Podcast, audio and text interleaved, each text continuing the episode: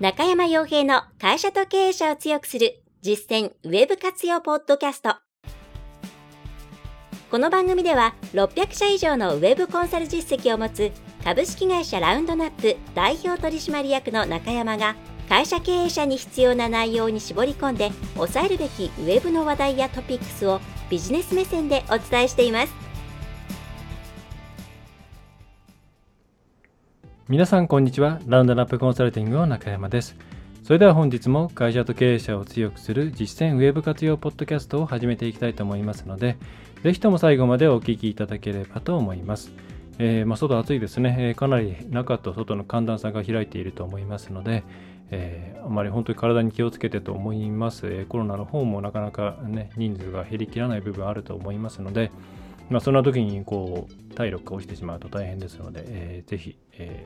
ー、休む時には休むという決断をしていただければと思います。はい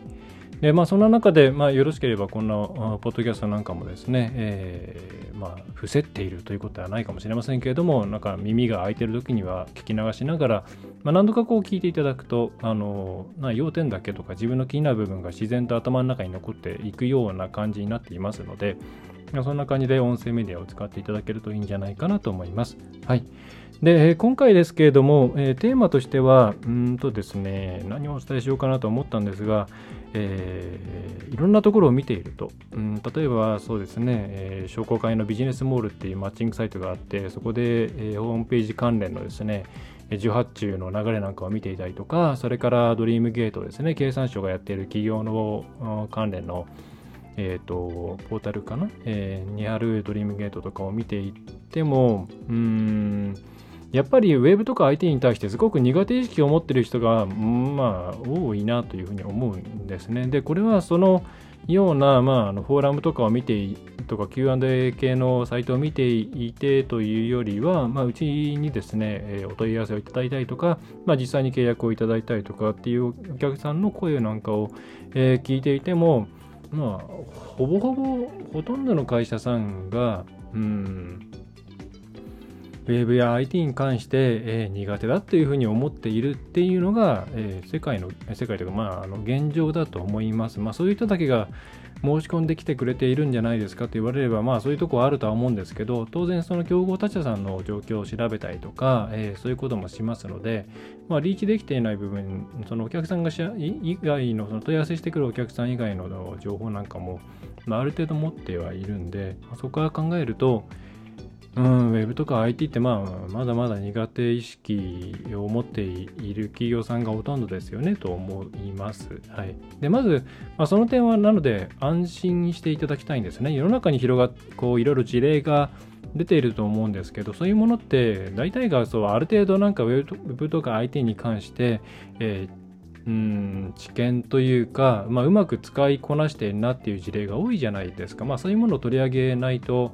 なかなかこう成果が上がっている事例っていうのを見せられないので、うん、仕方ないんですけれども、まあ、それ見てるとですね、なんか自分たちだけが Web とか IT っていうものを使いこなせていないんじゃないかなっていうふうに感じてしまう、うん、なと。で、まあ、それはですね、まあ、そういうものだけが世の中にピックアップされて出てくるので、まあ、ニュースと同じですよね。いろいろこう、ショッキングな事件とか、えー、話題になりそうなこうインパクトのあるようなものばかりがニュースで流れていますけれども世の中じゃあそういう事件だらけかって言ったらそれは本当に一握りなわけですね。それはニュース価値があるとか視聴率が取れるからそういうものがピックアップされているだけでまあそれと同じような状況なわけですね。ウェブの活用の、えー、事例とかそういったものについても。はいえー、なのでまずちょっとそこは安心していただきたいんですけれどもけれども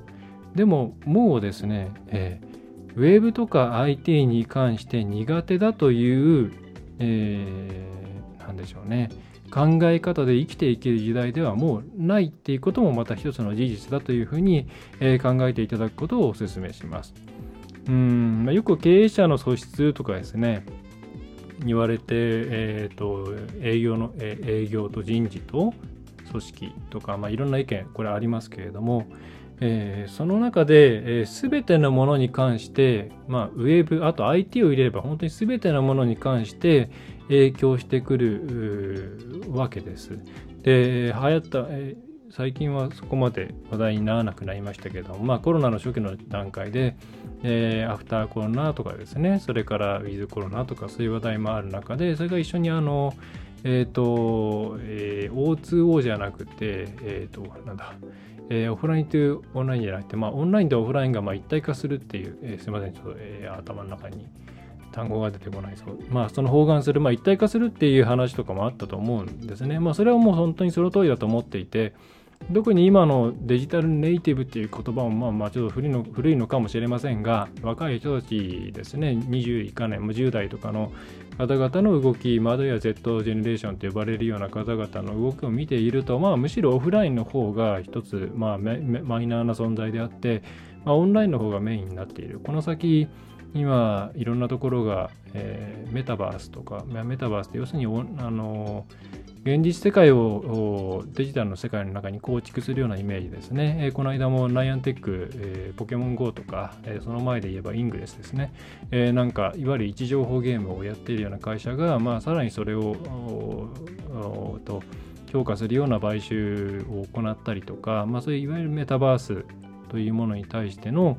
うーん、に突き進んでいますよ。だからつまり、まあ、オンラインの中にある現実世界っていうものが主になっていく時代になっていくでしょうねと。だからそこに適応できるかどうかっていうのが、えー、ね、それ多分あの30年、40年先の話じゃなくて、10年かかんないかもしれないと思いますよ。あの技術の革新の、革新というか進化のレベルから考えますと。はい、いいか悪いかは別にしてですよね。はい。で、今は高齢者でも高齢者と呼ばれるような方々でもウェブを使っているわけですから、まあ、そうするとあのメインはこれからどんどんいわゆるオンラインの世界になってきますのでそこに対しての苦手意識を1秒でもいいから早く払拭できるかどうかで皆さんの今後っていうのが大きく変わってくるっていうことをまず、えー、押さえていただきたいなと思うんですね。はい。で、うーん、とはいえ、とはいえどうするんだという話になってくるじゃないですか。で、ここで一番良くないのが、もうよくわかんないから、もうわかる人に全部お願いしておいて、あとは結果だけ教えてくれればいいやっていう、まあ、丸投げ的なやつですね。まあ、これが悪いっていうのは過去、ポッドキャストの中でも何回も、えー、話題にはしているんですけども、まあ、それはですね、まあ、いろんな理由があります。ちょっとここで省略しますけれども、そうではなくって、やっぱ会社の中で今まで皆さんはオンラインじゃなくてオフラインの世界の中で、どのように、えー、会社を継続させるために必要な活動を行っていくかっていうノウハウを貯めてきたわけじゃないですか。それは今までの先輩経営者の方々が、えー、いろんな書籍とか CD とかビデオとか、まあ、いろんな形で残してきたものを継承してきたっていうこともあると思いますしあるいは会社とか部門っていうものがテンプレート的な、えー、存在としてあることによって組織を持続的に、えー、維持していくような仕組みっていうのを、まあ、あまり考えずともそれを継承していくことによって、えー、作れたんですよね。うん、ただこれもやっぱりそういう商売とかマーケティングとかセールスっていうものが始まった時期の人たちが一生懸命これからの時代に合わせるために作り上げてきたものですしまたえー、そうですね、そのインターネット黎明期みたいな時にもいろんな手こう試行錯誤をいろんな人がしてきたおかげでそのテンプレートを使って、えー、生きてこれてるだけなんですよね。で、大体そういう時の失敗例ってこう他なんか本で読んだとかですねだあのよくわかんないセミナーやってたとかそういったところで言われた、えーと、経営論だったり組織マネジメント論みたいなものをそのまま自社に適用してなんかうまくいかなかったみたいなことってあるじゃないですか。ねえー、そういうふうにこう外から借りてきたものを自分たちの中で熟成させ醸成させないで使おうとするとまあ大体失敗するっていう傾向があるんですね。で、ウェブも同じで、やっぱり自分たちってちゃんと試行錯誤したっていうことがすごく大きなポイントになってくるんですよ。それは外からいろんなものを取り込める取り込む際にそれを自分たちの文化とかやり方に合わせて、えー、きちんと使えるような形でインストールできるかそういう会社になれるかどうかっていうところもやっぱり自分たちでいろんなことを体験したりとかやってみたっていう実績がないと実績とか経験がないとそれはできないですよね。はい、世の中でうまくいかないいくことの大きな境目の一つってそこだなっていうふうに思っていて要するに自分たちで経験したかしていないかこれってものすごく大きなえー、違いを生むじゃないですか。例えば皆さんがそうですね何でしょうね、えー、じゃあスポーツ観戦をしているとしてじゃあ野球見ていますと野球見ていますっていう時に過去自分が野球やっていたかあるいは野球にをやっていないか、まあ、やったことがない全然知らないかで楽しめるかどうかって全然違ってきますよね。例えばまあなんか行きたくもないけれどもなんかいろんなこう付き合いがあってちょっと今日球場行かなきゃいけないという時に、まあ、各国が野球やったことがあればなんか楽しみを見つける方法っていっぱいあるじゃないですかそれからまあ、実際楽しいと思うんですよ。うん。でも全然わかんない。なんで打ったら右側に走るんだ？左に走っちゃダメなのかとかですね。なんで3回振ったらああのしょぼーんとしてどっかに行っちゃうの？とかですね。えー、そういう次元だとまあ楽しみようがないですよね。はい、でそれはやっぱ経験することによって頭の中の選択肢とか、えー、なんだろうなうん知識と知識をつなげる線の、えー、数が、まあ、圧倒的に違うからじゃないですか。で、えー、それがそのまま、まあ、それと同じようなイメージを持っていただければと思うんですけど、何かこう言われ、ウェブとか IT で例えば例えば提案なんかを受けたときに、以前に例えばちょっとこうホームページをいろいろ頑張った経験があったら、でもあの時この辺が引っかかったよなとか、えーと、例えばコンバージョンが取れたとしてもその後ろがこうだったよなとかいろんなこう記憶があると質問する内容が変わってくると思うんですよ。うん、でそうすると、うん、まあその相手の業者さんのレベル感みたいなものとか相性とか、えー、提案の妥当性とかそういったものに対しての評価って全然精度が変わってきますよね。で、えー、なのでもうとにかくあの苦手意識を持っている方に私がいつもお勧めしてるのは何らかの形でとにかく経験してくださいって言っています。はい、でじゃあ経験してくださいって言って、じゃあ今から自分たちのホームページを自分たちで運用しろっていうのかっていうと、まあそれはさすがにリスクがでかすぎる。はい。ですよね。で、もしそういうことをとっさに考えようとしてるとしたら、まあ、小さな企業さんの段階で、まあ、今から起業です、独立開業ですっていうようなケースであれば、まあ、それをやってもいいかなとは思うんですけれども、それにしても多分立ち上げる前にマーケティングとかセールスとか、そのダイレクトマーケティングとかそういうところも含めての広い意味でのマーケティングとかそれからカスタマーサポートとか、えー、お客さんのうんたらとかですね、えー、みたいなものは学んでからやった方がいいですね。で、まあ、なので、まあ、ちょっとそういう大きなところをいきなりやれとは私も全くお勧めできないんですが、まあ、とはいえ、例えば今ホームページがあります。それはその外部の業者さんと一緒に作って、まあ、更新なんかをポチポチとやってもらっていますっていう、まあ、こっちはいじらずに、1商品の、例えばもう1ページでもいいですよ。ランディングページでもいいですから、について、え、ここだけちょっと自分たちでいろいろやってみよう。アクセス解析を入れてみよう。ヒートマップを入れてみよう。えー、まあ、広告なんかだと、うん、わかりやすいですね。ランディングページ。はい。まあ、ちょっと広告代理店さんの方に依頼している場合には、そこと、こう、あの、なんでしょうね。えー、そこの運用とけん喧嘩をしてしまう、喧嘩をしてしまうっていうのは、あの人間と人間が争うという意味じゃなくて、あの出し方によってこう食い合いが起きちゃったりするケースがあるんで相談した方がいいんですけれども、えー、っと、ただ広告なんかであれば、じゃあ今、今月これぐらい投資しました、えー、中での動きはこうでした、えー、こんぐらい制約ありました、まあ、あるいはなかったです、みたいなものを、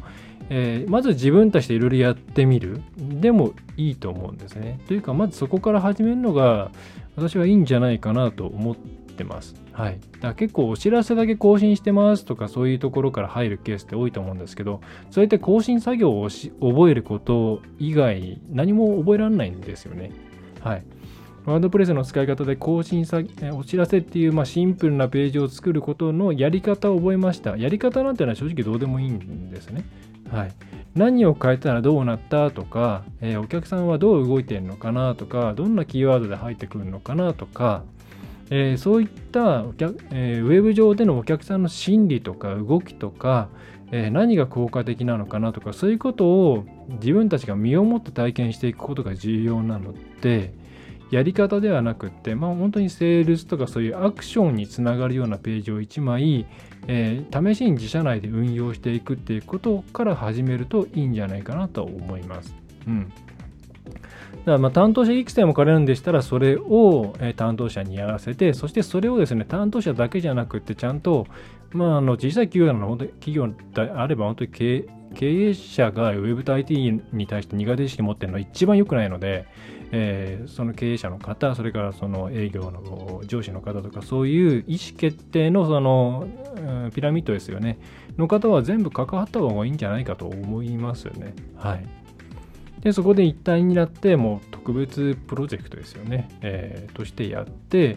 で、社内にいろんな知見を溜め込んでいって、で、あこんな感じでお客さん動くんだなっていう自分たちなりのいろんな経験をためながら、えー、それをもとにして、えー、外の会社さんにいろんな依頼をしたりとか、次こういうふうにしていきたいんだけどもとか、こういうこと、これ効果ありそうなんだけどもどうかなとかみたいな、まあ、対等な立場でいろんな議論をできるようにすると。まあ、こういうことをやっていくと、まあ、次第にですね、あのできることって本当にその上数、頭皮技術的に増えていきますんで、あとアンテナなんてのは本当に